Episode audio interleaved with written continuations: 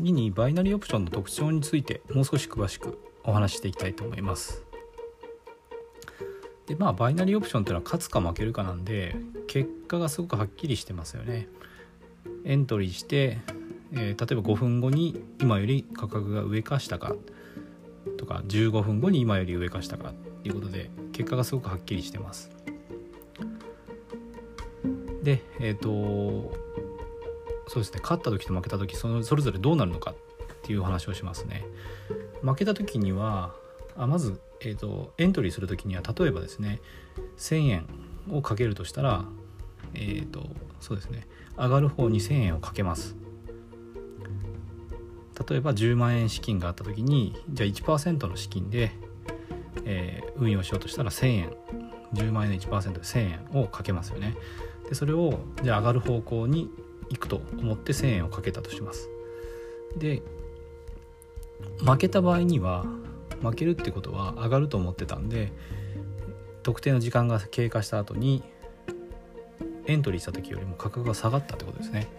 でそれで負けた時にはその掛け金戻らないです。だから1000円かけたんでその1000円が減っちゃうんですね自分の元金から。10万円での、え資金で1000円エントリーした場合には9万9000円になります。じゃあ次、えーと、予想通り勝った時ですね。上がると思って1000円でエントリーしました。で一定の時間がかかった時かか、えー、一定の時間が経過した時にそのエントリーした時点よりも価格が上がっていれば勝ちです。でその時にはまずエントリーした時にあの預けていた1000円が戻ります。手元に10万円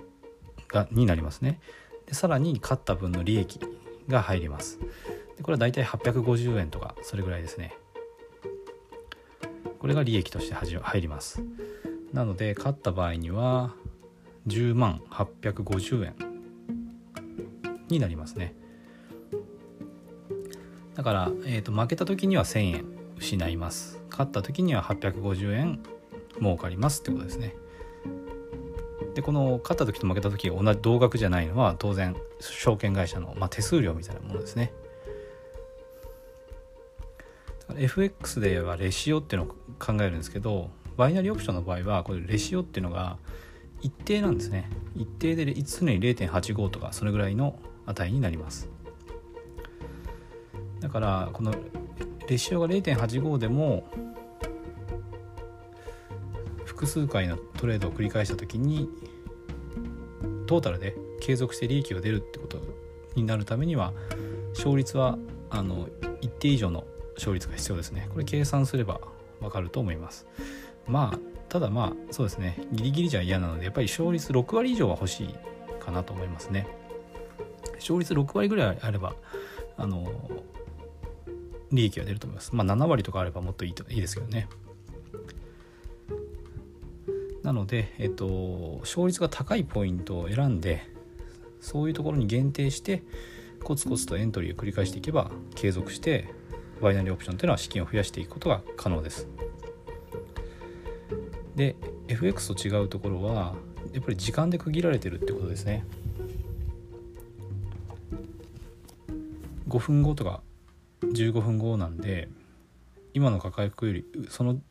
一定の時間経った時に上なのか下なのかってことなんでえっ、と FX の場合はこの長い時間経った時にそこに到達してくれればいいんですけどあの利確ポイントにですね。そういうことじゃないんですよね。だからちょっと FX のロジックとはちょちょっと違うのかなっていう感じはします。ただあの一定時間経ったらもうそのポジションですね。ポジションが閉じるのであの含み損を長時間抱えるとかっていうことはないですよね。だからどうでしょうね。あの一回一回のエントリーをあのちゃんと資金率を管理してエントリーしていけばそんなになんかメンタルが揺さぶられることはあんまりないのかなうまくやればあのメンタルがコントロールしやすいのかなっていう印象はありますでここであのバイナリーオプションでもちろんや手法としてやそういうルールがちゃんと確立されてやってる人はいいんですけどあのなんていうんですかねえっ、ー、と負けた時に次それを取り戻してやろうっていうようなエントリーをするのはあのメンタルが揺さぶられますね。何ピンとかあとマーチンゲールとかそういう方法を使ってあのやるロジックももちろんあると思うんですけどそれを、まあ、自分の裁量でやろうとすると結構心が揺さぶられちゃう恐れはあるかなって気がしますね。ちゃんとコツコツと一回一回何ピンとかマーチンゲールせずに一回一回のトレードで区切って資金率をちゃんとコントロールして勝率が高いポイントでエントリーするこれをずっと繰り返していけばあのちゃんと勝てる人は勝てるだろうなっていうふうにはあの分かりますね。